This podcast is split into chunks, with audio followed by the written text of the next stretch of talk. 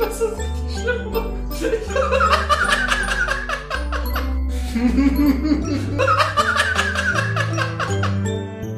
wow.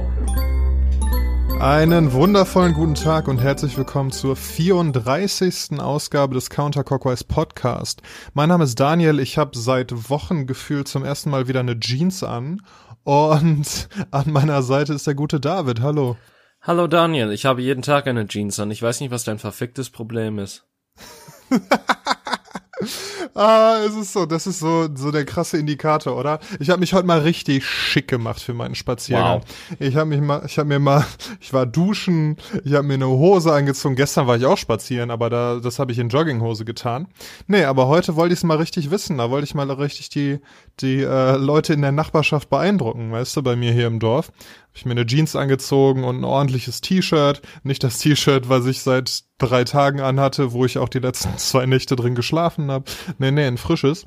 Und genau, habe mir äh, die Haare gewaschen und geföhnt und dann bin ich mal rausgegangen und hab mal, hab mal gezeigt, was Sache ist. Der Hut zeigen, wer der Babo ist. so ist es, ja. Ja gut, aber du hast äh, jeden Tag eine Hose an, weil du arbeiten gehst wahrscheinlich. Oder trägst du zu Hause Jeanshosen? Ich trage zu Hause Jeanshosen. Ich finde Jeanshosen scheiß bequem. Ich weiß. Oh, okay, pass auf. Gott. Das ist nämlich Gott, das. Du bist einer von diesen schrecklichen Menschen. Daran okay. merkt ihr, dass Daniel den Insta-Account lenkt nebenbei, dass er solche Fragen reinstellt. Ich mir dann das angucke und denke mir so, was ist das denn für eine beschissene Frage? Wer, wer, wer stellt sich auf die Frage, ob man eine Jeans anzieht? Natürlich zieht man jeden Tag eine Jeans an. Also Bitte. Aber also wenn wenn ich das Haus nicht verlasse, dann würde ich im Leben nicht auf die Idee kommen, mir eine irgendwas anderes als eine Jogginghose anzuziehen. Ich besitze glaube ich eine Jogginghose, die ich irgendwann mal hatte, weil ich äh, im Schneidersitz gerne auch mal die Jeans, die ich getragen habe, kaputt gemacht habe. Ähm, aber die hat jetzt schon seit äh, locker einem Jahr keinen Einsatz mehr gefunden. Weil du seit einem Jahr nicht mehr im Schneidersitz gesessen hast? Nein, weil ich einfach aufgehört habe, weil irgendwann meine Hosen scheinbar einfach stabiler wurden. Keine Ahnung, frag nicht was leichteres.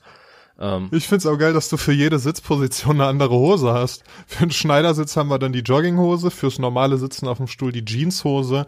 Wenn ihr jetzt mal ganz äh, keck dich auf den Boden setzt, gibt's da auch noch eine extra Hose? Nee, pass auf, es war ja mehr so das Ding, dass der Verschleiß heiß war und dementsprechend, ähm, äh, ja, was soll ich sagen, äh, ich wollte halt nicht noch mehr Geld für Hosen ausgeben, deswegen habe ich einmal eine Jogginghose investiert, die ich dann zu Hause tragen wollte. Das hat ganze sechs Wochen vielleicht gehalten und seitdem lag sie einfach nur noch im Schrank. Der Verschleiß ist heiß. War das nicht mal irgendwie so eine Quiz-Sendung auf Sat 1 Der Preis so? ist heiß. Der Verschleiß ist heiß ist ein Erfolg aus Animal Crossing New, äh, New Horizons. OMG, okay. Äh, ist es also immer noch ein Ding, ja? Ähm, ja, aber tatsächlich weniger als noch zuvor, weil ab einem gewissen Punkt machst du halt so die täglichen Sachen. Du schüttelst an, an, an allen Bäumen, damit da äh, die zwei Möbelstücke rausfallen, die du einsammeln kannst. Du verkaufst, du verkaufst die Früchte deiner Stadt oder auch der anderen Stadt und äh, nimmst die deiner Stadt erstmal ins Lager, damit du die dann im, äh, in einer Stadt von einem Freund verkaufen kannst für deutlich mehr Sternis. Ähm, Du, äh, du gräbst die vier Fossilien aus ähm, und bringst die dann ins Museum und verkaufst dann den Rest, der schon im Museum drin ist. Äh, und du, und du guckst halt nach den täglichen Events, ob da entweder Gerd äh, das Faultier steht und du dir neue Sachen kaufen kannst. Was ich momentan mache, ist tatsächlich Blumen züchten. Das ist äh, mega spannend. Also eigentlich nicht. Äh, David, ich fürchte, ich muss dir mitteilen, dass man an der Tatsache, dass du das Wort Sternis und auch das Wort Gerd, Gerd das Faultier so benutzt, als wäre das was völlig Normales, zeigt, dass du zu tief drin steckst. Wir, ich glaube, wir müssen mal eine Intervention machen. So, David, wir sind, wir sind alle hier, weil du uns sehr wichtig bist. Und weil wir wollen, dass du aus diesem Kreislauf rauskommst. Aber dafür musst du deine Switch abgeben. Nee, über meine Leiche, du Arsch. Also. ja, das, das habe ich befürchtet. Also ich bitte dich, das, äh, also pass auf. Das Einzige, was halt so ein bisschen komisch war, als ich mal draußen war und ein Insekt daherflog, war es so, hm, habe ich das schon ins Museum gebracht? Das war so der einzige Moment, wo ich mir dachte, okay, das ist vielleicht ein bisschen, ich habe gerade vielleicht ein bisschen zu viel Animal Crossing gespielt. Boah, hast du das auch, wenn du so wirklich mal so ein paar Stunden am Stück spielst und dann irgendwie gehst du raus oder machst irgendwas, bewegst dich irgendwie, dann ist deine erste, so in deinem Gehirn, deine erste Verknüpfung mit, ich gehe vorwärts, nicht, ich bewege halt mein Bein so und beuge das Knie und bla bla bla, wie das halt passiert, sondern ich drücke jetzt auf der, äh, auf der Taste nach vorne. Nein, ich bin doch kein verfickter Psycho. So geht's mir manchmal. So ging's mir vor allem, als ich klein war und den Super Nintendo gerade bekommen hatte, hatte ich Yoshi's Island und das habe ich wirklich zu viel gespielt, also viele, viele Stunden am Stück. Und dann bin ich irgendwann draußen rumgelaufen und da ist es so ein bisschen verschwommen. Was ist jetzt, weißt du, wie, wie, wie mache ich das jetzt? Wenn ich jetzt springe, drücke ich dann die B-Taste oder, oder bewege ich meine Füße dafür? Das Kind war gerade böse zu mir, jetzt werfe ich es erstmal mit einem Ei ab. genau, und dann habe ich auch ganz lange versucht, ein Ei auszu rauszupressen, aber es kam keins. Ich musste dann die Hose wechseln, leider. Ich dachte, du hättest ihm einfach deine Eier ins Gesicht geschleudert. ja, das, das kam erst später im Swinger Club, die ja jetzt auch zu haben. Holy shit, Alter. Ja, gefickt wird immer. Nicht. Ähm, dementsprechend ja, äh, aber gut, dass so systemrelevante Berufe wie Friseure bald wieder aufhaben, ne? Boah, meine Haare sind so fucking lang geworden. Ey, ich kann gleich mal ein Foto bei Instagram hochladen. Das ist echt krass. Also ich habe die ja sonst immer echt kurz gehalten in letzter Zeit. Und da geht einiges. Ich habe die heute mal nach oben geföhnt statt zur Seite, weil ich, weil ich so einen kecken Tag hab. Und die sind ganz schön lang geworden. Also da muss mal einer ran, ey. Da muss der Kevin ran. Kevin mit C, das ist mein Friseur. Okay, du hast, also, also du hast okay. Ähm, ich wollte damit eigentlich darauf hinaus, dass ich es sehr bedenklich finde, dass Friseure aufmachen. Aber gut, so kann man natürlich auch drauf eingehen. Ähm, ja. Nein, ich weiß schon, was du meinst und natürlich kann man darüber diskutieren, ob das äh, sinnvoll ist und wichtig, ähm, was ne, was jetzt alles wieder gelockert wird und so. Äh, das ist natürlich auch ein bisschen Scherz. Mir ist es im Endeffekt scheißegal, wie lang meine Haare sind. Zumal ich ja gerade auch nicht irgendwie arbeiten muss oder irgendwas in, in die Kneipe oder in den Club oder was auch immer gehe, wo es mir vielleicht wichtig sein könnte, wie lang meine Haare sind. Deshalb ist das natürlich nicht ganz so kritisch. Warum sollte es in der Kneipe wichtig sein, wie deine Haare sind? Ja, oder irgendwo anders, wo mich halt viele Leute sehen und weißt du? Okay, also du gehst in so öffentliche Veranstaltungen rein mit Seht her, ergötzt euch an Daniels Antlitz. Kniet nieder vor meiner tollen Erscheinung. Ich bin Gott. Kannst du das das nächste Mal machen, wenn ich in die Kneipe komme? Also natürlich nicht mit ich, sondern mit er. Er ist Gott und so weiter. Äh, das kannst du natürlich auch selber, also du hast ja ein Mikrofon, du kannst es einsprechen, du kannst dann schön den Hall hier oder den Reverb bei Audacity einstellen und dann kannst du es einfach über die Lautsprecher laufen lassen, während du die Kneipe betrittst. Ja, aber das ist nicht ganz so cool, wie wenn du dann auf den Tisch äh, steigst und dann irgendwie deinen Gehstock so dreimal auf den Boden klopfst, weißt du, und dann diese Ansage machst. Ich hab noch nicht mal einen verfickten Gehstock. Aber ganz ehrlich. Ja, den besorgen wir dir. Ich, ich dachte halt gerade mehr so, Hast du die Schöne und das Biest ich hab noch gesehen? eine Krücke im Keller. Bitte? Hast du die Schöne und das Biest gesehen? Boah, ja, aber das, also die neue noch nicht. Ich habe, als ich ganz klein war, das im Kino gesehen, aber das ist schon eine Weile her. Ja, aber ich wäre dann halt so der Lakai zu deinem Gaston oder so. Wahrscheinlich. Ja. ja, genau sowas in der Art. Ich wollte ich wollte schon immer einen Ansager haben. Ich wollte ja auch schon immer, dass wenn ich, weißt du, wie bei einem Wrestler, wenn ich den Raum betrete, dass ein Feuerwerk startet und irgendwie meine meine Themenmusik spielt. Ey, ohne Scheiß. Ich ich habe mich schon so oft, ich war ja schon bei vielen Klausuren oder so, wo du halt auf den ähm, wo du auf die Lehrkraft oder auf den Professor oder so gewartet hast, dass der halt sagt, ja, okay, ihr könnt hoch oder in den Raum oder sonst was gehen. Und ich stelle mir jedes Mal vor, weil, weil wir waren halt auch in so einer Rennbahn oder was auch immer das war und da gab's halt so eine zweite Etage, auf, auf dem, von dem der halt dann irgendwann runterkam und ich habe mir einfach vorgestellt, wie dann irgendwie das äh, Thema von Stone Cold Steve Austin spielt, während der Bosshaft einfach die Treppe runtergeht. Es muss, also, das muss doch auch irgendwie, also das würde ich dann in dem Moment auch wollen, einfach da kacken, da kacken sich eh schon Leute unten ein, weil sie vielleicht, vielleicht Klausuren nicht bestehen und dann gehst du einfach runter mit so einem Power-Intro, um einfach die letzte Hoffnung denen zu rauben.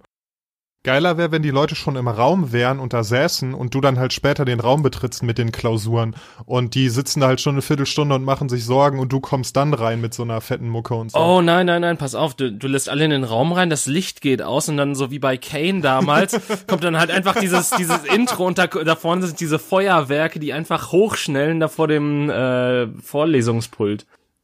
Boah, ich könnte es mir auf keinen Fall verkneifen, sowas zu machen, wenn ich in der Position wäre, das zu tun, ne? Ich könnte mir auch nicht verkneifen, wenn ich, wenn ich Arzt wäre. Ich hatte mal eine Arbeitskollegin, die hatte einen Muskelfaserriss und irgendwie im Oberschenkel und das war halt richtig krass angeschwollen und sah richtig übel aus. Am Ende ist es halt was, was, was wieder verheilt, äh, folgenlos. Aber in dem Moment sah es halt richtig krass aus.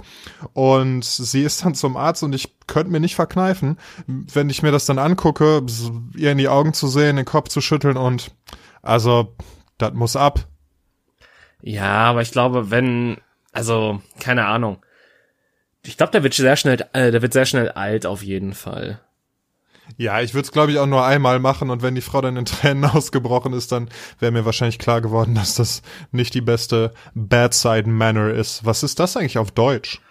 Ähm, äh, äh, Manieren Korrekt. der Bettseite. Ja.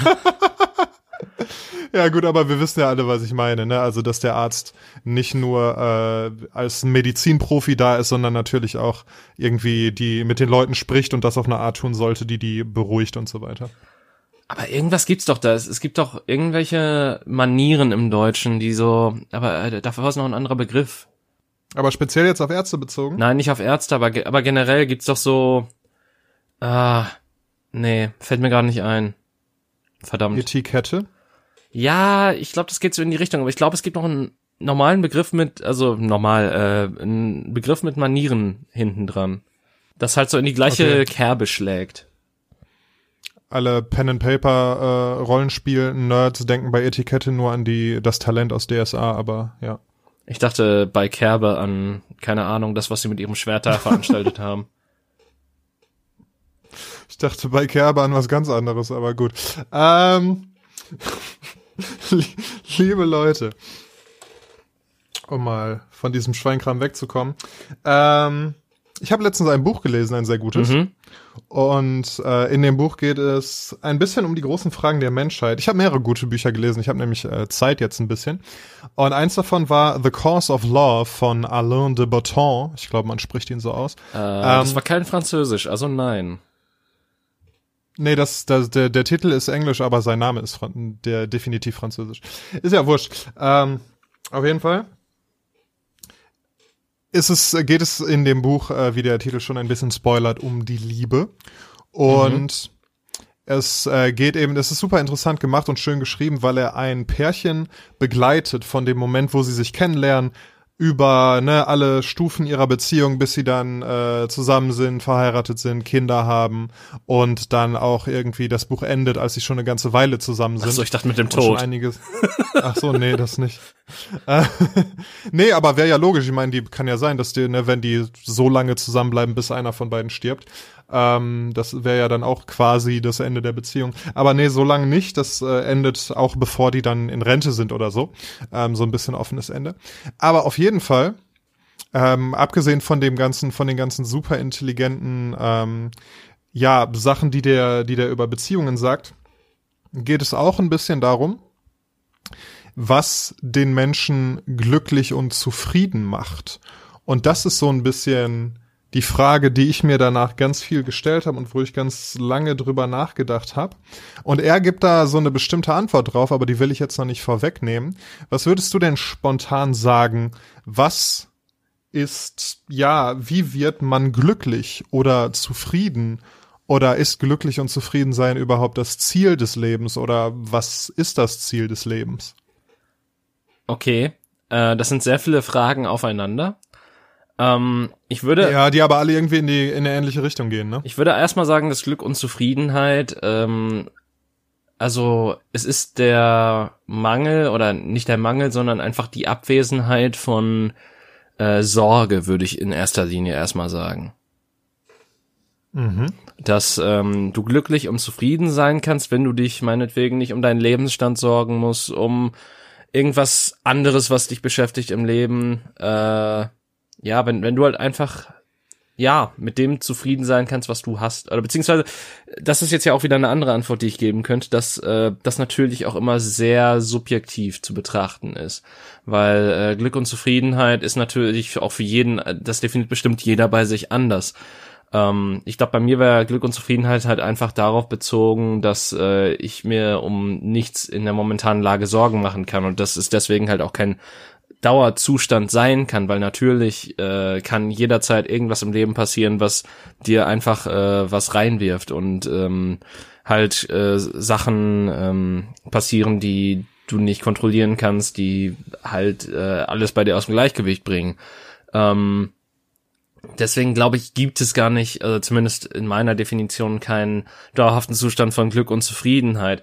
Gleichermaßen ist das natürlich auch wiederum eine Einstellungssache und andere können ja sagen, ich bin nur zufrieden, dass ich jeden Tag aufwachen kann und äh, was weiß ich, mir die Sonne ins Gesicht scheint oder was weiß ich was. Oder dass ich halt nicht hungern muss wie andere Menschen in der Welt oder so.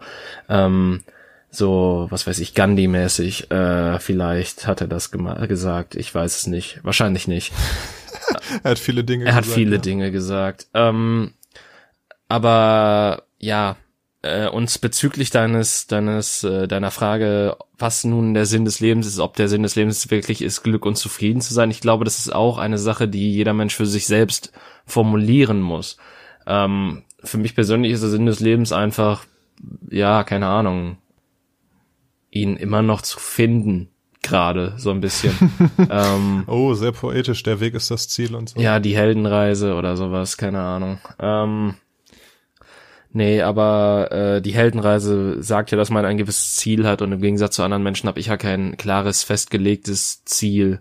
Einfach möglichst viel Stabilität im Alltag und äh, keine Ahnung, halbwegs geregelten Ablauf, der aber auch nicht in Stein gemeißelt sein muss, so in die Richtung gehend. Was ich aber auch so ein bisschen als, als Vorteil vielleicht sogar sehen würde, kein direktes Ziel zu haben. Weil was ich glaube und was ich auch aus eigener Erfahrung kenne, ist, dass wenn man ein festes Ziel sich vornimmt, weiß ich nicht, zum Beispiel, ich habe mir vorgenommen, bis ich 30 bin, will ich das und das haben. Ich will ein festes Job haben und ein Auto haben und verheiratet sein oder irgendwie sowas. Ähm, ich glaube, es ist fast immer so, dass wenn man dieses Ziel dann erreicht hat, dass man dann und man redet sich halt vorher irgendwie ein, so wenn ich das habe, wenn ich an diesem Punkt bin, diesen Gegenstand oder dieses diese Lebenssituation oder was auch immer habe, dann bin ich zufrieden, dann geht's mir gut, dann ist ist alles okay und danach werde ich dann quasi glücklich weiterleben, ohne mir Gedanken und Sorgen zu machen und so weiter. Aber ich glaube, wenn man dieses Ziel erreicht hat und das ist bei fast allen Zielen so, dann sucht man sich sehr schnell das nächste Ziel. Wenn man nicht mit einer also ich glaube, es ist eine, eine Einstellungssache. Ich glaube, man muss halt, aber was heißt man muss, aber wenn man von vornherein die Einstellung hat, dass man nicht nach irgendeinem bestimmten Ziel strebt, sondern vielleicht, wie du es gerade gesagt hast, dass ich einfach in der aktuellen Situation möglichst zufrieden sein will und da, da irgendwie die Sachen für tue, die dafür nötig sind, dann ähm, dann habe ich eine größere Chance, als wenn ich mir ein konkretes Ziel setze, das dann erreicht habe und mir dann wieder das nächste Ziel suche und dann die ganze Zeit wie ein Hamster im, im Rad renne, ohne wirklich jemals irgendwo anzukommen. Ich möchte mich an dieser Stelle nebenbei bei Michelle entschuldigen, die wahrscheinlich sehr viel Spaß jetzt an dieser Diskussion hätte. das stimmt wohl, ja. Ähm, Richtig. Ja, äh, ich glaube tatsächlich, also wie, wie vieles im Leben ist es einfach sehr subjektiv und ähm, es ist halt auch eine Sache der Einstellung. Also es, es gibt ja Menschen, die mit ganz wenig zufrieden sind und dann gibt's Menschen, die halt quasi immer wieder, keine Ahnung, wie der Esel hinter der Karotte herrennt und äh, hofft, dass äh, noch ein viel besserer Zustand erreicht wird, quasi. Also dass, dass man halt, ähm, wie in der einen South Park-Folge, äh, wie ein Heroin-Hero einfach immer nach dem Drachen jagt, aber ihn nie erreichen kann. Ja, ja, Heroinabhängigkeit ist tatsächlich ein ganz gutes Beispiel dafür, weil es ja auch irgendwie so ist, ne, du nimmst einmal Heroin und das ist unglaublich krass. Und was dann ganz vielen Menschen passiert ist, dass die immer weiter Heroin nehmen, weil die versuchen, dieses eine Erlebnis des ersten Males quasi wiederherzustellen, aber weil der Körper sich halt daran gewöhnt, ähm, immer mehr, immer mehr nehmen müssen, um einen Zustand zu erreichen, der dem auch nur irgendwie ähnlich ist, aber niemals wieder da ankommen und niemals quasi dann da sind, wo sie denken, jetzt, jetzt bin ich zufrieden, jetzt geht's mir gut. Ja, ich meine, da könnte man natürlich auch so viel Selbstkontrolle beweisen und einfach das Ding nur einmal nehmen. Dann hätte man nicht schöne, das schöne Erlebnis, könnte darauf zurückblicken und gut, nein, Drogenabhängigkeit ist ja. äh, viel komplizierter als das. Ähm, ich wollte gerade sagen, Selbstkontrolle ist, reicht in dem Fall wahrscheinlich nicht. Also es gibt einige, ich habe mal irgendwie, da hat ein Professor mal drüber gesprochen, es gibt einige wenige Menschen, die von denen er wusste, die halt ab und zu mal, ganz selten mal Heroin nehmen, um Alter, da hängt eine richtig fette Spinne gerade von meiner Decke, die habe ich gerade gesehen. Holy Daniel, bist du ein Hund? ich musste gerade so ein bisschen an dies an äh, oben denken, wo der Hund irgendwie einen Satz, also der hat ja, da gibt's ja diesen Hund, der diese Sprechanlage hat bei sich dran, der halt einen Satz anfängt und dann Eichhörnchen. Genau das hat, an das hat mich das gerade erinnert ein bisschen. Wo Alter, die seilt sich ab, die kommt immer näher. Ich weiß nicht, was ich machen soll. Okay, puh, ähm, wo war ich?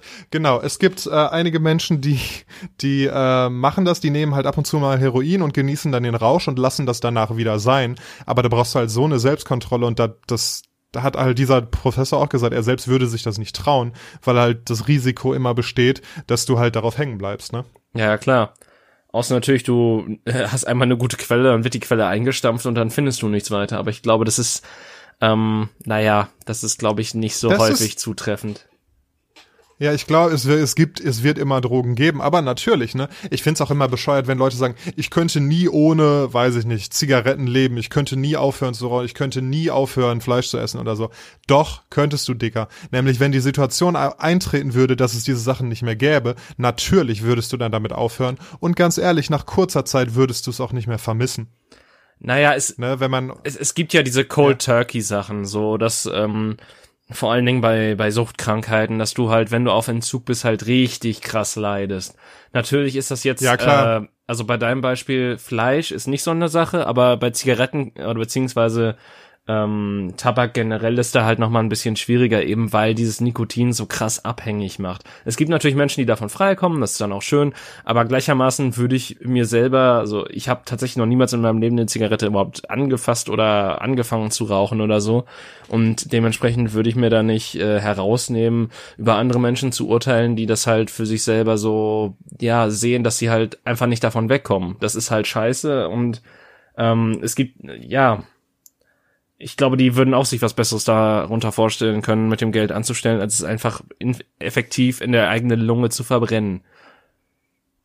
Ja, ja, aber genau, wenn halt, wenn es einfach aus irgendeinem Grund keine Zigaretten mehr gäbe, dann müssten halt alle aufhören. Dann ging, dann geht's dir für eine Zeit lang scheiße, aber natürlich geht's dir danach besser. Aber diese Zeit lang, in der es dir scheiße geht, ist halt sehr, sehr schwer zu ertragen. Und wenn, wenn das, was dann in dem Moment dein Leid lindert, so nah greifbar ist, dann kann man auch irgendwie verstehen, dass man dann nicht darauf verzichtet, ne? Ja, klar. Ich meine, es ist ja auch nach wie vor irgendwie sehr interessant, dass die Tabakindustrie nach wie vor so eine große Rolle in und der Weltwirtschaft spielt. Es ist super krass, ne? Es ist ja auch, ich weiß, ich weiß leider die Quelle nicht mehr und den genauen Kontext, aber ähm, es war ja auch irgendwie eine mal so, dass die, die Gesetzgeber quasi kurz da, ich glaube in den USA, kurz davor standen, Zigaretten zu verbieten. Das war halt, nachdem rausgekommen war, wie gesundheitsschädlich das ist. Ähm, eine ganze Zeit lang war es ja einfach, ne, hat man gar nicht drüber nachgedacht und dachte irgendwie sogar, dass das sei gesund und das ist schon okay. Und in Flugzeugen und Universitäten und Krankenhäusern und so weiter zu rauchen war völlig normal. Bis vor wenigen wenigen Jahrzehnten übrigens, auch in Deutschland. Und äh, da war man kurz davor, das zu verbieten. Und da hat die äh, Zigarettenindustrie und Lobby einfach so einen Aufstand gemacht und so viel, ja, so viel Bestechungsgelder gezahlt quasi, dass es dann eben nicht passiert ist. Aber sonst wäre das längst verboten. Ja klar, Lobbyismus ist wie immer der Feind. Ja, aber zum Thema zurück. Also das mit dem, mit dem zufrieden und glücklich werden, weil ich denke da irgendwie, ich denke da irgendwie in letzter Zeit gerade öfters drüber nach und ich glaube, ich bin sehr anfällig dafür, mir Ziele zu suchen und weißt du, zu, zu versuchen, irgendwas zu erreichen. Und was ich nehm, wo, wo ich ein bisschen Angst vor habe, was ich glaube, was oft der Fall ist, ist, dass diese Ziele natürlich nicht nur durch mich selber bestimmt sind, sondern auch ganz viel dadurch, was ich glaube, was andere Menschen von mir erwarten. Also, ne, die, die Tatsache, dass ich mich für die, für die Hobbys und Interessen entschieden habe, die ich habe. Ich mache gern Sport, ich irgendwie spiele Theater, ich mache Musik. So, diese drei Sachen. Man könnte bei allen davon gut davon ausgehen, dass es nicht nur ist, weil es mir irgendwie Spaß macht, sondern weil dahinter irgendwie der Wert steht, dass ich für andere Menschen interessant, schön, was auch immer sein will. Ja, wobei interessant und also zumindest schön kann ich mir bei meinem Sport vorstellen. Ähm, interessant ist halt bei Theater und Musik jetzt auch, aber ich, ich glaube, es hängt halt, also dein Gedankengang hängt ja auch sehr viel mit drin, weil eben Theater und Musik machen ähm, solche Dinge sind, die halt davon abhängen, dass du halt immer ein Publikum brauchst oder suchst, weil du halt auch immer so ein bisschen damit auch natürlich Bestätigung suchst. Ich glaube, niemand ähm, oder nur die wenigsten Menschen machen Musik für sich alleine und äh, veröffentlichen die dann nicht. Wobei mir das tatsächlich irgendwie, als ich mich dann mal so ein bisschen reflektiert habe, mir macht es eigentlich mega viel Spaß für mich alleine Musik zu machen, wenn mir keiner zuhört. Ich denk dann irgendwo immer noch dran, ja, das, das klingt jetzt richtig gut, das müsste man mal jemandem zeigen und so. Mache ich dann aber selten. Aber in dem Moment, wo ich das mache, macht's mir schon totalen Spaß. Aber irgendwie ist halt, fühlt es sich dann noch nicht komplett, noch, es fühlt sich immer noch ein bisschen leer an, weil ich mir auch irgendwie denke, ja, eigentlich würde ich na, würde ich schon gerne irgendwie damit auf einer Bühne stehen und von irgendwie tausenden Leuten bejubelt werden, so. Also, ich könnte mich irgendwie damit abfinden, dass es in dem Moment totalen Spaß macht und dann wäre das Hobby auch Selbstzweck und einfach nur da, um mich glücklich zu sein und nicht abhängig von der, äh, von den Erwartungen anderer Menschen. Aber dieser Gedanke ist halt immer noch da, dass es sich leer anfühlt, das nicht zu machen, um Bestätigung zu kriegen. Ja, das habe ich mir auch letztens gedacht, als ich Lose Yourself auswendig gelernt habe. ah, geil. Okay, und äh, aber nicht mit dem erstmal nicht mit dem Ziel ist, äh, es Leuten vorzurappen. Naja, ich meine, das nächste Karaoke kommt irgendwann bestimmt. Und ich habe letztens tatsächlich oh. schon in einer Session mit Freunden das einfach äh, mitten im Spiel gedroppt, weil äh, wir eh den gesamten Text von Lose Yourself in den, Ch in den äh, Ingame-Chat bei Rocket League gepackt haben, weil das gegnerische Team einen passenden Namen hatte. Zudem haben wir gewonnen, das fand ich sehr witzig irgendwie. Ähm, aber das nur nebenbei.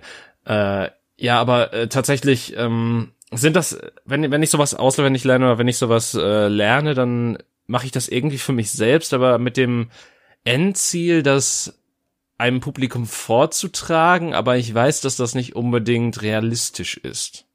Ich finde, das sollten wir mal ähm, irgendwie hier als kleines Special, als neues Intro oder Outro oder so machen. Was hältst du davon? Das muss nur ein Mensch einmal falsch hören und dann sind wir direkt am Arsch. Also das ist, ich weiß ja noch nicht mal, wie das überhaupt ist mit Covern, aber das ist jetzt, glaube ich, ein komplett anderes Fass. Wir waren jetzt nämlich gerade eigentlich noch bei Bestätigung und dass man die in den eigenen Hobbys wiederfindet und dann vielleicht sucht, aber nicht so offensichtlich bei Musik. Ja, die, die Frage ist ja auch, und das, äh, das ist so ein, so ein bisschen auch aus dem, aus diesem anderen Buch, was ich gelesen habe, nämlich Everything is Fucked von Mark Manson. Ähm, sehr, sehr hoffnungsgebender Titel. Ein optimistisches Buch für die ganze Familie. so ist es.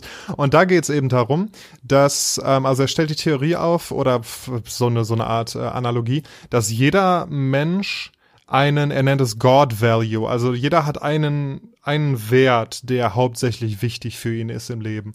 Zum Beispiel, es kann wirklich eine Religion sein, zum Beispiel das Christentum, dass ganz viele oder fast alle Sachen, die du machen, äh, auf den Werten des Christentums basieren und sich da irgendwie wiederfinden lassen. Oder es gibt Menschen, deren God Value sind sie selber und vielleicht die, ne, die Art, wie sie von anderen wahrgenommen werden und dass sie sich selber, selber möglichst toll präsentieren wollen und so weiter.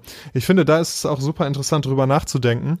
Ähm, ja, was ist dein, was ist dein God Value? Ist es zum Beispiel eine andere Person? War es bei mir schon mal. Also ich war schon mal so fanatisch ähm, versessen auf nach, ich weiß nicht, äh, wie das Wort hier heißt, äh, eine andere, einer anderen Person, dass äh, man das durchaus sagen konnte und dass ich irgendwie ganz viel bei allen Sachen, die ich getan habe, darüber nachgedacht habe, was das, was das mit ihr und mit meinem Verhältnis zu ihr macht, zum Beispiel. Es war auch schon mal Religion und irgendwie das, ne, die, die, das Christentum und diese Werte und so weiter. Was es heute ist, weiß ich nicht. Könntest du das bei dir beschreiben? Ich hoffe erstmal, dass die eine Person, die du gerade beschrieben hast, Jesus Christus, unser Retter und Erlöser war. Ähm, und äh, zweitens, ähm, nö, eigentlich nicht. Also ich weiß es nicht. Mein, mein, äh, das Problem ist, meine Values oder meine Werte äh, ändern sich ja auch sehr. Also das ist ja sogar innerhalb dieses Podcasts passiert. Wenn du dir bedenkst, dass ich äh, am Anfang war wie ja Fleisch, Bier, geil und jetzt bin wie, ja, vegetarisch und straight edge ist total nice. da, also da, ja. das ist ja, also ich, ich habe, glaube ich, niemals so dieses eine Dogma, was ich so vertrete. Eben. Nee, äh, es ist ja auch nicht ausgeschlossen, dass sich das im Laufe des Lebens oder auch in kurzer Zeit ändern kann, ne? Das geht ja um den jetzigen Zeitpunkt. Ja, aber ich, also keine Ahnung, ich, ich wüsste nicht, was, also, keine Ahnung, äh, es gibt nicht so diese, diese eine Person, an der ich mich aufhänge oder sonstiges, an der ich messe, ob das, was ich tue, richtig ist. Das ist ja auch irgendwie, das ist ja auch irgendwie sehr religiös, wenn du so denkst, weil wenn ich so an meine Kindertage zurückdenke, als ich als guter Katholik erzogen wurde, waren einige meiner Gedanken gerade so, hm, äh, wenn ich das oder das jetzt mache oder dieser Gedanke, das, das könnte Gott nicht gefallen. Ähm, das äh, ist halt irgendwie schon sehr interessant, wenn man so darüber nachdenkt, äh, weil es ja schon einen in Freiheiten vielleicht manchmal so berechtigt, manchmal unberechtigt einschränkt. Ähm, insofern ich wüsste nicht, was dieses God Value bei mir sein sollte momentan. Also es, es gibt, klar, wenn ich, ich äh, bin der Meister im Rechtfertigen, wenn mich Menschen mit Sachen konf äh, konfrontieren oder so, aber das ist jetzt nicht so, dass ich mich äh, an einer Person quasi messen würde oder quasi sagen würde, so, ja, okay, äh, Meister gefällt das nicht. David muss bestraft werden oder irgendwas sowas in die Richtung. Ähm, nee, wüsste ich nicht. Ja, das macht es natürlich auch irgendwie einfacher, ne, wenn man sich so ganz, ganz krass an einer Sache orientiert, vielleicht sogar an einer anderen Person oder ob die jetzt ne, real oder fiktiv oder historisch oder was auch immer ist. Mm, das nimmt einem ja auch ganz viele Entscheidungen ab. So wenn ich sage zum Beispiel, dass das christliche katholische Wertesystem ist mein oberster, ja, der das Maß, an dem ich mich messe, dann habe ich natürlich auf ganz viele Sachen eine Antwort und habe auch ganz viele Entscheidungen, die mir abgenommen werden. Und ich glaube, das ist natürlich auch verlockend und irgendwie praktisch und kann hilfreich sein. Dann hast du aber auch keinen Sex vor der Ehe. Das ist korrekt, aber dann kann ich ja einfach mit irgendwie 18 heiraten oder mit 16 sogar mit Zustimmung der Eltern. Dann äh, geht's ja trotzdem ab. Das haben tatsächlich Freunde von einer Kommilitonin irgendwie gemacht, die kamen aus Hessen und das ist da wohl total äh, ja in gewesen, dass man, damit man nicht gegen diese Werte verstößt, dass man relativ früh heiratet, damit man relativ schnell bumsen kann. Ist halt auch irgendwie schwachsinnig. Habe ich doch schon mal erzählt, als ich noch Jesus Freak war. Das habe ich ja bestimmt schon mal erzählt, oder? Dass da eben ne, so eine so eine freie christliche Gemeinde, wo die Leute sehr ähm, sehr enthusiastisch, aber sehr sehr wenig gebildet waren, sage ich mal so im Durchschnitt, ähm, und da war dann auch eben, ja, Sex vor der Ehe ist böse und das will Jesus nicht, das lassen wir sein. Alles klar, cool. Und dann haben sie aber tatsächlich alle sehr, sehr, oder was heißt alle, aber sehr viele, sehr, sehr früh geheiratet. Und ich glaube, das ist ja irgendwie in den ganzen, in den ganzen Kulturen im weitesten Sinne, wo man keinen Sex vor der Ehe haben darf, da wird halt früher geheiratet, weil die Menschen Sex haben wollen. Weil es bescheuert ist, jemandem, den die Ausübung seines tiefsten und wichtigsten Urinstinktes irgendwie zu verbieten. Das ist ja auch, ne, dass so viele, so viele Komplexe mit Sexualität zusammenhängen und so weiter, weil wir da halt so ganz komische, ja, so ganz komische Werte haben. Das ist, das ist alles nicht gesund. Und genau, das wird dann halt so gemacht. Ja. Aber ich, ich bin mir gerade wirklich unsicher, ob du mir, also ob du das on air schon erzählt hast mit den Jesus Freaks. Dann wiederum habe ich das Gefühl, wir wiederholen uns eh fast jede Woche aufs Neue. Also insofern. Äh, keine Ahnung. Ja. Aber äh, hast, hast du denn momentan so ein God Value? Ja, das ist die Frage. Das, also wie gesagt, ich kann auf jeden Fall Punkte in meinem Leben so beschreiben, wo das das eine oder das andere war, also eine Person oder eine Religion. Ähm, jetzt gerade ist es also so ein bisschen das das hört sich bescheuert an und als würde ich mich irgendwie als, als Helden darstellen wollen. Das meine ich aber nicht. Batman. Aber so ein bisschen, ja, so ein bisschen das ähm, The Greater Good, so dass, weißt du, dass es mir irgendwie wichtig ist, möglichst wenig kaputt zu machen. Also, dass ich, ne, dass ich versuche irgendwie möglichst wenig der Umwelt und anderen Menschen und so weiter zu schaden. Und ja, viele meiner Dinge schon schon durchaus danach ausgerichtet sind. Ähm, viele der Dinge, die ich tue oder, oder denke oder sage oder so.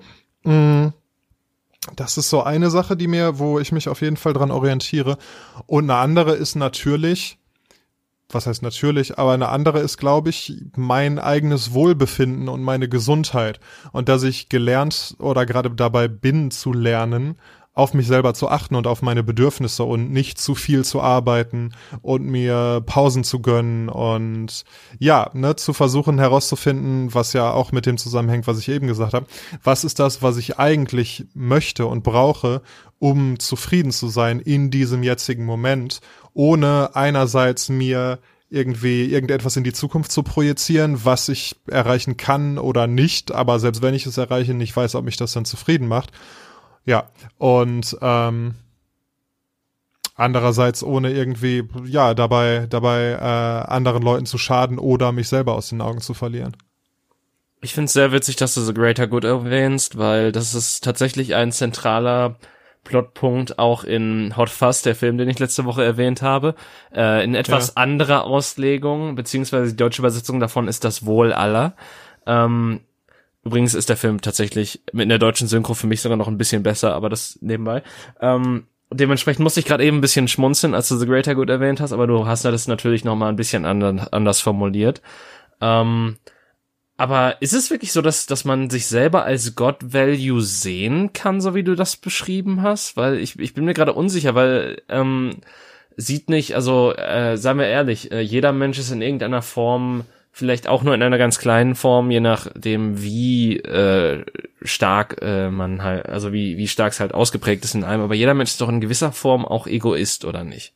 Auf jeden Fall, ja. Und das, also ich glaube, es ist auch, es ist wichtig, ein bisschen Egoist zu sein. Ja, natürlich. Weil selbst wenn, selbst wenn du, ne, ein sehr hoher Wert für dich ist, anderen Menschen zu helfen, dann brauchst du ja immer noch, musst, musst du ja immer noch gesund und sein und deine Energie haben und so weiter. Und Menschen, die sich total für andere aufopfern, die machen das nicht sehr lange. Und am Ende tun sie damit sich selber weh, aber gleichzeitig schaden sie auch ihrem Wert, anderen Menschen helfen zu wollen, weil das können sie dann irgendwann nicht mehr, wenn sie sich total ausgebrannt haben, weil sie eben nicht, nicht auf sich selber geachtet haben, so. Also, ne, das, das zum einen also da ist es auf jeden Fall, selbst als Altruist ist es wichtig, ein bisschen egoistisch zu sein. Und na klar, ich meine, wir sind auch nur instinktgesteuerte Tiere, die, die sicher sein wollen und die was zu essen haben wollen und die sich vermehren wollen. Und ich glaube, da ist es völlig normal, auch egoistisch zu sein und auch sich, ja, um sich selber zu kümmern. Und klar, irgendwie, ähm, es ist wichtig, dafür, dafür zu sorgen, dass es allen Menschen gut geht und dass der eigene äh, die eigenen Taten niemand anderem schaden. Aber gleichermaßen, ja, wenn sich keiner, wenn du dich nicht um dich selber kümmerst, dann tut's irgendwie wahrscheinlich keiner. Und deshalb ist es vielleicht erstmal gut zu gucken, dass man selber klarkommt und dann kann man gucken, dass man anderen helfen kann, weil wie gesagt, sonst macht man das nicht lange. Ja. Aber äh, ja, ich glaube, in gewisser Art und Weise ja, muss man halt auch egoistisch sein. Natürlich darf man es auch nicht übertreiben, weil zu sehr egoistisch oder egozentrisch zu sein sogar ist halt auch sehr schlecht. Man muss halt wie bei allem, also wie, wie bei allem eigentlich macht halt äh, die Menge das Gift. Um mal in chemischem Ausmaß zu sprechen. die gute alte, das gute alte Periodensystem, ja. Ähm ja, natürlich. Also zu egoistisch zu sein. Wie gesagt, wenn du nur guckst, dass es dir selber gut geht und dass du selber 20 Packungen Klopapier im Keller hast und dir scheißegal ist, ob die anderen noch was abkriegen oder nicht. Das so funktioniert ein System natürlich auch nicht. Ähm, Shoutout hier an alle Menschen, auf die das zutrifft, was ich gerade gesagt habe, ihr Wichser. Wir ähm, leben in einer Gesellschaft. Richtig. Äh, fand ich sehr geil. Ich war letztens bei Edeka und da gibt es wieder Klopapier und zwar, ich glaube, es ist aus Gold. Es ist nämlich irgend so ein fancy Klopapier in so einer fancy Verpackung und da kosten vier Rollen 3,50 Euro. Was ich schon sehr, sehr teuer für Klopapier finde. Ist es zumindest irgendwie fünflagig oder so oder irgendein anderer Wacker-Shit? Ähm, Lifehack. Ich bin ja, ich liebe ja dickes, weiches Klopapier und unter vierlagigem Klopapier kommt mir nichts an den Arsch. Aber fünf Lagen sind zu viel. Ich habe mal, ich wollte mir mal richtig gönnen und habe fünflagiges Klopapier ausprobiert und es ist es ist nicht gut. Es ist zu viel. Die die äh, Schichten halten nicht zusammen. Es zerfasert total. Ha. Also vier ist wirklich die perfekte Menge.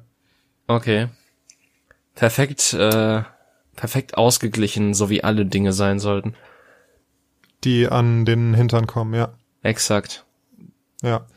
Genau, aber 3,50 ist schon richtig teuer, oder? Für vier Rollen Klopapier. Natürlich. Also, also 3,50 Euro für vier Rollen Klopapier, wo leben wir denn hier?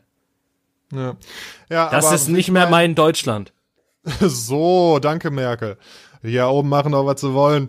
Ähm, boah, apropos, ich, ein Kumpel von mir ist so ein bisschen, so ein bisschen verschwörungstheoretisch unterwegs und Aha. kritisiert gerade einfach alles, was die Regierung macht, wenn es, ne, wenn es um irgendwie die Eindämmung der Pandemie geht. Und es ist irgendwie, es wird irgendwann so ein bisschen anstrengend, weil so dieses Rebellieren des Rebellierens Willen, ja, weiß ich nicht, muss ich nicht unbedingt haben.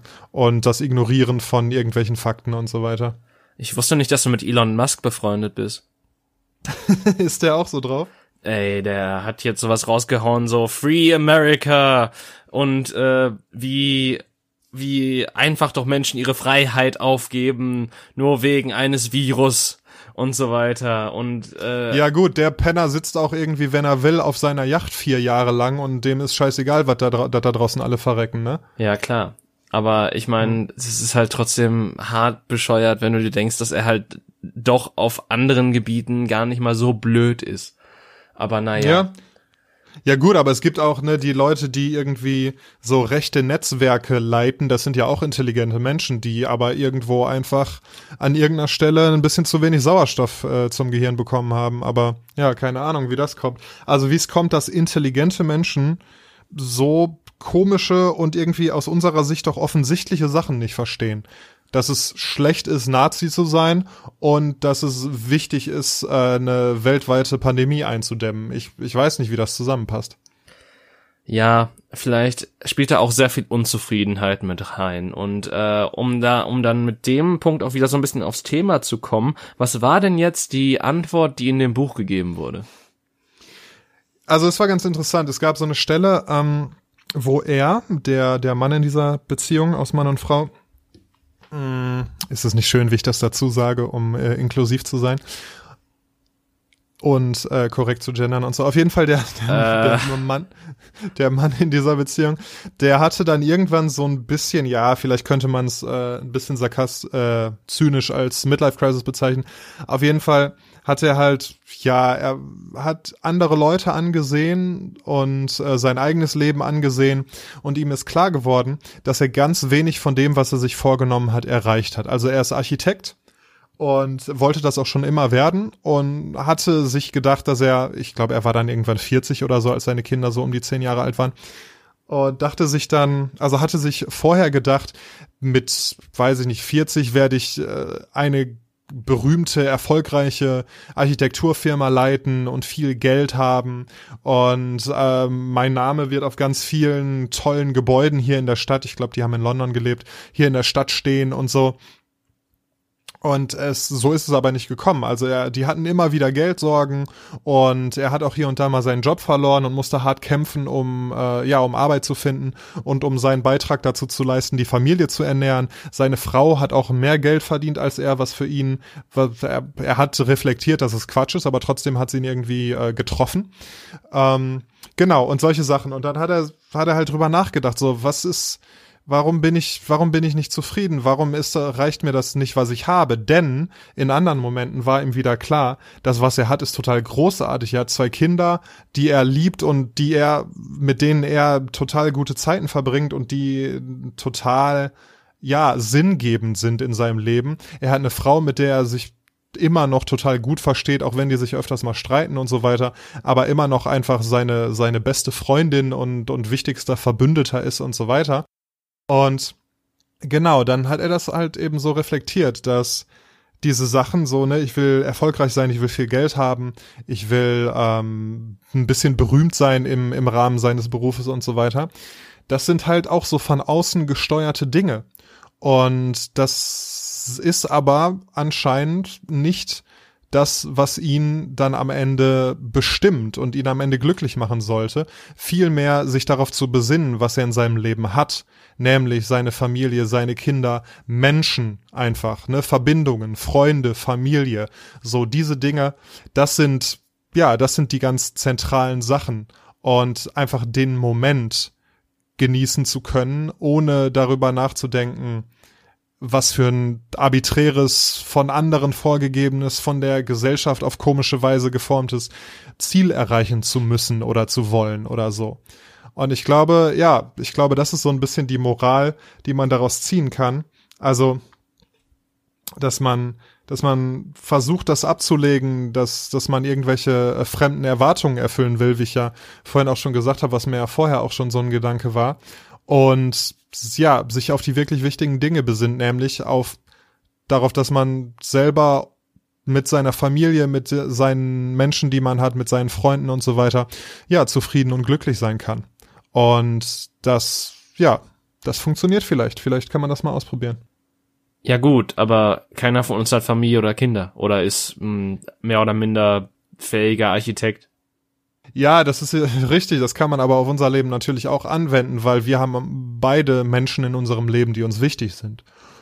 Und ja, das muss ja jetzt nicht so wie bei ihm sein. Und das ist, glaube ich, auch wichtig zu erkennen. Weil dann, wenn du versuchst, dieses Modell nachzuleben, ne, weiß ich nicht, Nuklearfamilie, du hast eine Frau und du hast zwei Kinder und irgendwie Schwiegereltern oder so, ähm, das Ziel kann und will natürlich auch nicht jeder Mensch erfüllen, sondern jeder muss für sich finden, was ist das, was mich zufrieden macht. Und also welche, welche Form der, der Lebensführung? Will ich überhaupt in einer monogamen Beziehung leben? Will ich in einer Beziehung mit einem Mann oder einer Frau oder wem auch immer leben? Äh, möchte ich Kinder haben? Wenn ja, wie viele? Wenn nein, ist das auch völlig okay. So.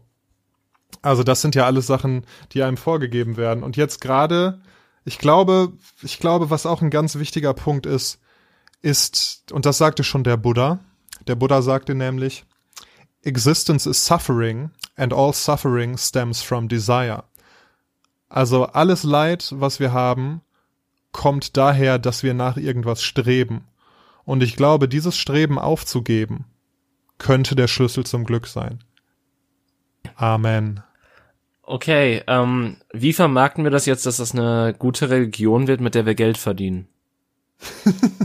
wir ähm, hören auf, äh, Oberkörperbekleidung zu tragen. Schlechte ähm, Idee bei mir, aber okay. Schneidersitz hin und meditieren. Ja gut, aber Daniel, das, also das ist die beschissenste Geschäftsidee, die ich jemals gehört habe. Geht so, der Buddhismus läuft immer noch ganz gut. Bringt er, bringt er aber ordentlich auch Geld rein? Ja, vielleicht. Doch, weil, pass auf, das ist ja, also Buddhismus an sich ist ja eine Sache, aber das, was so westliche, westliche Susannes, so, so Desperate Housewives daraus machen, ist ja die andere Sache. Also, dass die, ne, die kaufen sich dann irgendwelches Buddha-Merchandise und irgendwelche Räucherkerzen und irgendwelche Figuren und irgendwelche Bücher oder so. Ich glaube, damit können wir gutes Geld machen. Ja, aber der Markt ist auch schon abgeschöpft, also man muss da neue Ideen suchen. Ich finde es nebenbei gut, dass wir von so einem schönen äh, also so einem, so einem schönen Konzept wie das Leben ohne Streben, äh, zu dem guten alten Kapitalismus zurückkehren, beziehungsweise, dass ich das gemacht habe, aber das war auch mehr so zur Überzeichnung und weil mir tatsächlich, weil ich tatsächlich sehr interessant fand, wie sehr du da gerade den äh, Mega-Guru hast raushängen lassen in den letzten paar Sätzen. ja, ja, vielleicht werde ich ja Guru. Ähm, ja, da, und dann nee. hältst du dir noch ein paar Tiger nebenbei, das, damit die Frauen auch erst recht Sex mit dir haben. Auf, ja, ich habe Tiger King gesehen, ich muss es zugeben. Es war also sehr unterhaltsam alles? und sehr schockierend. Was war, aber erklär mir mal, was, was jetzt der Hype ist. Also wie gesagt, ich habe so anderthalb, ein, dreiviertel, vielleicht sogar zwei Folgen gesehen und ich habe es nicht so ganz gecheckt. Kam, kommt das später? Was so, was einen so wegflext oder habe ich es noch nicht verstanden? Erklär mir mal, was so für dich das Krasse daran ist. Okay, pass auf. Ich fand halt zuerst mal die erste Folge, das war halt von der Aufmachung her. Es ist halt perfektes Docutainment. Du denkst dir so, okay, das sind irgendwelche bekloppten Menschen, das, das ist irgendwie interessant. Deswegen müsste ich mir das eigentlich ansehen. So, du schaust halt die erste Folge, da ist halt alles noch relativ okay. Da denkst du dir bei manchen noch so, okay, das wirkt noch so halbwegs. Ich meine, da hält sich zwar Tiere, aber das wirkt noch so wie eine halbwegs stabile Persönlichkeit. Dann kommt Folge zwei, wo du halt mehr Hintergründe erfährst zu auch den diversen Leuten, die da die Tiger halten und wo du denkst so, ja okay, der Typ, den ich eben noch für halbwegs stabil gehalten habe, ist schon ein echter Wichser. Dann kommt Folge drei, wo du denkst, oh Gott, die einzige Person, die ich gerade vielleicht noch so ein bisschen gut gesehen habe, ist noch viel schlimmer. Und dann denkst du dir immer, ach ja, dann viel schlimmer kann's ja nicht mehr kommen. Und es wird einfach immer schlimmer bis zu einem bestimmten Punkt. Und das ist einfach dieses, dieses Zug und Glück, was sich vor deinen Augen aufbaut, wo du halt denkst so, oh Gott, ich kann nicht weggucken, aber ich will weggucken, aber irgendwie finde ich das auch viel zu interessant, um wegzugucken. Es ist halt wirklich, also, es ist halt einfach so eine interessante, also es ist wirklich eine gut aufbereitete äh, Serie. Wie gesagt, es ist halt pures Entertainment und es zeigt halt, äh, wie ich finde, und das ist auch zumindest eine der Messages, die halt, die ich sehr positiv bewerte, dass äh, man sich echt keine solchen exotischen Tiere privat halten sollte, beziehungsweise dass Zoos generell vermutlich nicht die beste Idee des Menschen waren. Aber das mit denen, man sollte sich keine exotischen Tiere halten, das ist doch auch jedem, der mehr als acht Gehirnzellen hat, klar, oder? Also klar, die. Äh, ja, du hast also. So und das. Das ist ein Riesenmarkt ja in Amerika, ne? Ich wollte gerade sagen, ich, es, es ist in Deutschland, glaube ich, nochmal was ganz anderes, weil hier passiert es ja extremst selten. In Amerika ist es, ist es glaube ich, viel verbreiteter. Das ist auch das, was ich da aus den, aus den äh, zwei Folgen, die ich geguckt habe, gelernt habe, ja. Okay, also wie viele Folgen gibt's? Ich glaube, es sind sechs oder so, ne? Es sind sieben und dann gibt's quasi noch die achte Folge, die ist quasi eine Nachbesprechung, wo Joel McHale einige Leute aus der Serie interviewt. Ähm, und das quasi nachdem die Serie schon rausgekommen war auf Netflix und die halt zu einem Hype wurde und er fragt dann halt so die so ein paar der Leute aus, die in der Doku vorgekommen sind, wie das so ihr Leben beeinflusst hat und nochmal und zeigt nochmal so andere Gesichtspunkte auf, die halt in der Doku nicht unbedingt so gezeigt wurden, eben weil du nicht so stark dich mit diesen Personen befasst hast da. Okay.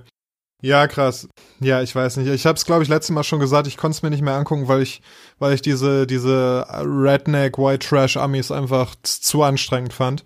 Ähm, aber aber schön, dass es, äh, dass es noch krasser wird. Also ich dachte ja da schon, dass es bescheuert und die haben irgendwie einen an der Waffel. Aber wenn dann immer mehr ans Licht kommt, ja, dann kann ich auch so langsam verstehen, was da, was da der Hype hinter ist. Ja, aber das mit diesen. Dann hast du meine Anspielung aber auch nicht verstanden gerade eben, fällt mir dazu ein, weil es gibt tatsächlich diesen einen Typen, der halt äh, quasi Frauen anlockt und sich quasi so einen Harem da aufbaut mit diesen Ist das Tigern dieser zusammen. Fette mit den langen Haaren? Ja, der Doc Antle oder wie der heißt. Das ist halt, das ist so mit einer der schlimmsten von denen.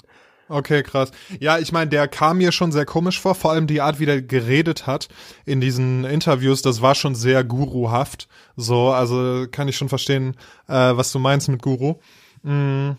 Genau, aber man denkt ja am Anfang noch, weil man weiß ja, dieser Joe Exotic, der ist ja dann auch im Knast und so weiter, weil er jemanden umbringen wollte. Man denkt ja am Anfang noch, der sei so der Villain, aber okay, ist der andere noch schlimmer oder was?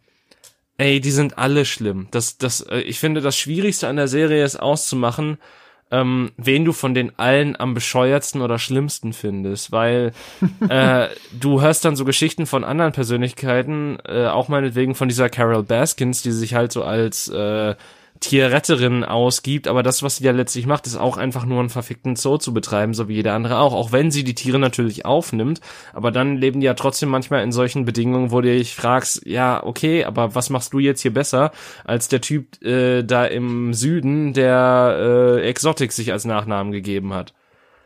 Ich fand's ganz geil. Man hat ja gesehen, wie sie eben die Tiere hält und wie ihr Zoo aussieht. Und ähm, das hat dieser Joe Exotic, glaube ich, dann auch äh, betont, dass die Tiere es bei ihm irgendwie deutlich besser haben als bei ihr. Und dann hat man so die schäbigen Gehege und so weiter gesehen, wo sie eben diese Tiere hält. Ja, eben, es ist halt, also klar, äh, die Tiere können nicht mehr in die, äh, in die freie Wildbahn ausgesetzt werden. Deswegen ist das eigentlich äh, wirklich ein notwendiges Übel. Aber sich dann so als Messias darzustellen, ist halt auch wieder eine andere Geschichte.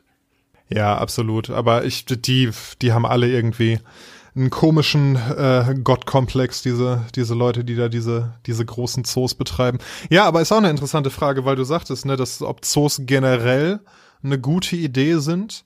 Also es gibt ja hier bei mir um die Ecke quasi gibt es einen relativ großen Zoo und was die machen, was ich, was ich irgendwie interessant finde, kann man mal drüber diskutieren, ist, dass die nämlich Schulklassen umsonst reinlassen. Also wenn du ne, als Schulklasse so einen Tagesausflug machst oder so, dann zahlst du da überhaupt nichts. Alle kommen, inklusive der Lehrer, kommen da umsonst rein. So, das ist ja eine ganz nice Aktion.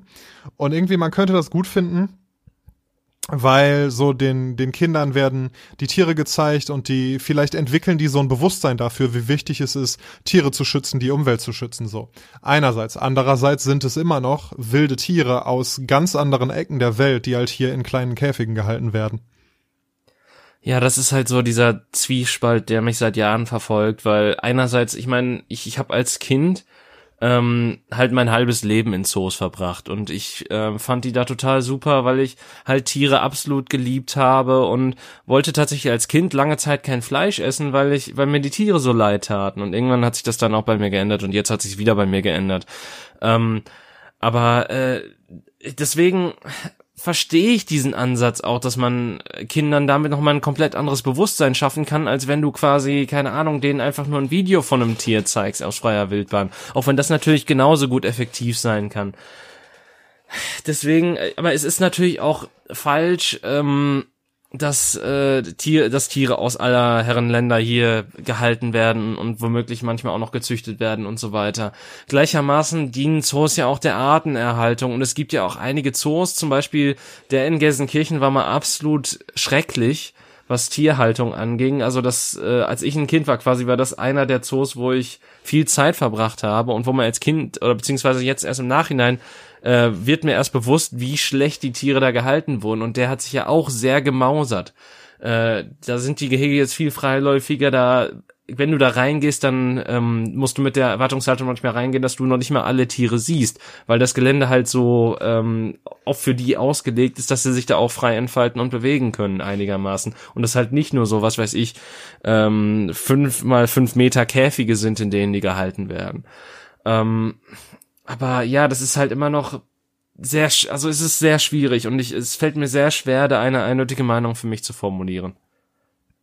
Ja, ja, geht mir genauso. Ich war mal, ich weiß nicht, ob ich das erzählt habe, ich bin mal hier an dem Zoo vorbeigefahren und da, ähm, da war gerade so ein Protest, also die haben auch Delfine und da waren ähm, so Leute, die standen mit einem Megafon vor diesem Zoo und ähm, ja, haben richtig protestiert und geschrien, was, dass das ganz schlimm für die Delfine ist und was das für eine für eine Sünde ist, die Delfine da zu halten und so weiter.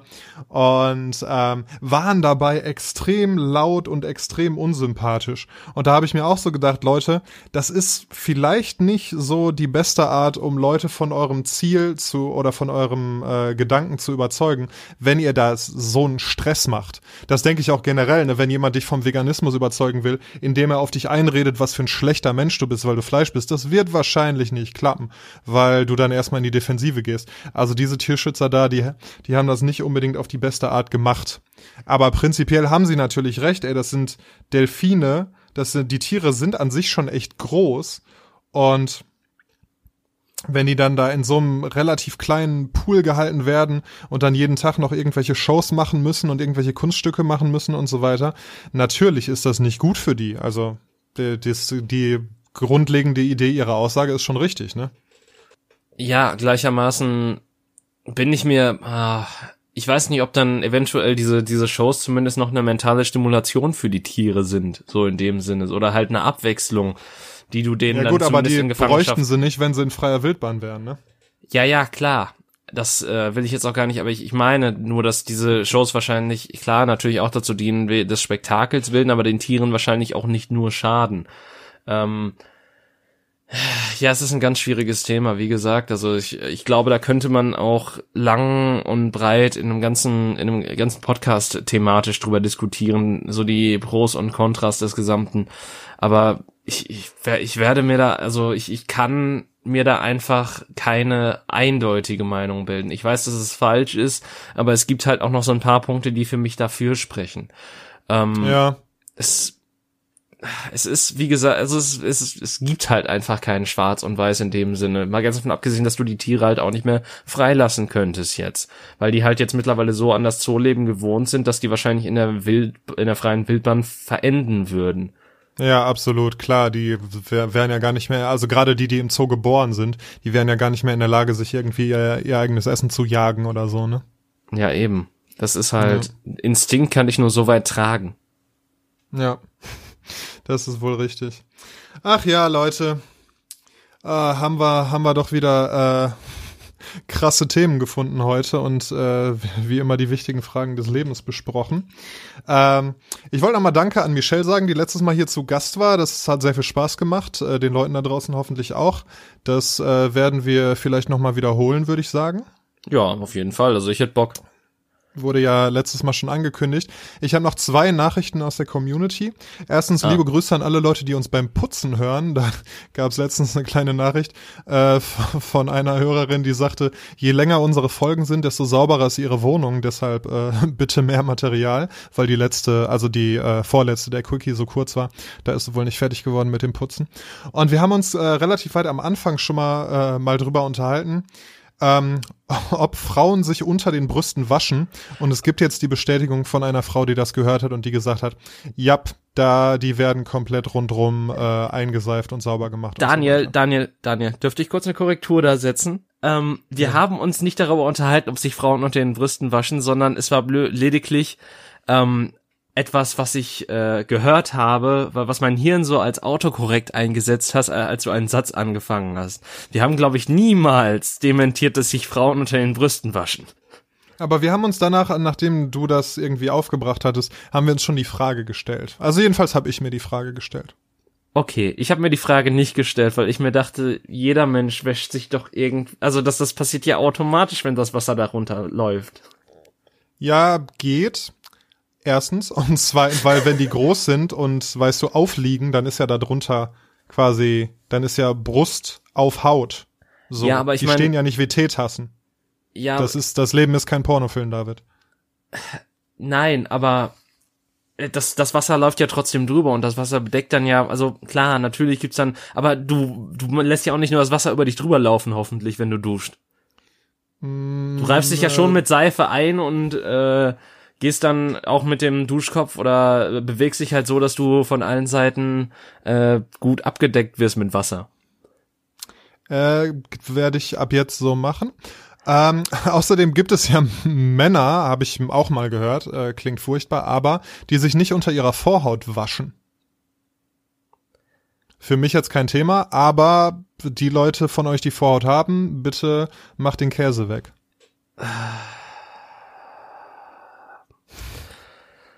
Schön, ja, wir, wir, hatten so einen schönen Abschluss. wir hatten wirklich so einen schönen Abschluss und jetzt musst du Kopfkino bei allen hervorrufen. Was ist das denn? Ja, ich, wir haben halt einen Ruf zu wahren, ne? Und ich finde. Also so halten doch niemals die Leute da draußen Glück und Zufriedenheit. Das stimmt, aber sie, wenn sie sich nicht unter ihrer Vorhaut waschen, dann auch nicht, weil dann fault irgendwann weg. Oder dann möchte zumindest keiner mehr in die Nähe davon kommen. Sofern sie selber noch mit sich Spaß haben können, ist das vielleicht das, was ihnen Glück und Zufriedenheit gibt. So, und mit diesem wunderbaren Schlusswort, Leute, entlassen wir euch in die Suche nach eurem Glück und eurer Zufriedenheit. Wenn ihr es gefunden habt, dann äh, sagt uns gerne Bescheid unter countercockway17 at gmail.com. Und ansonsten würde ich sagen, vielen Dank fürs Zuhören und bis zum nächsten Mal. Bis zum nächsten Mal. Viel Glück und Zufriedenheit und äh, dieser Podcast wird euch hoffentlich auf diesem Pfad immer begleiten. Danke. Gute Nacht. Tschüssi. Das ist schlimm.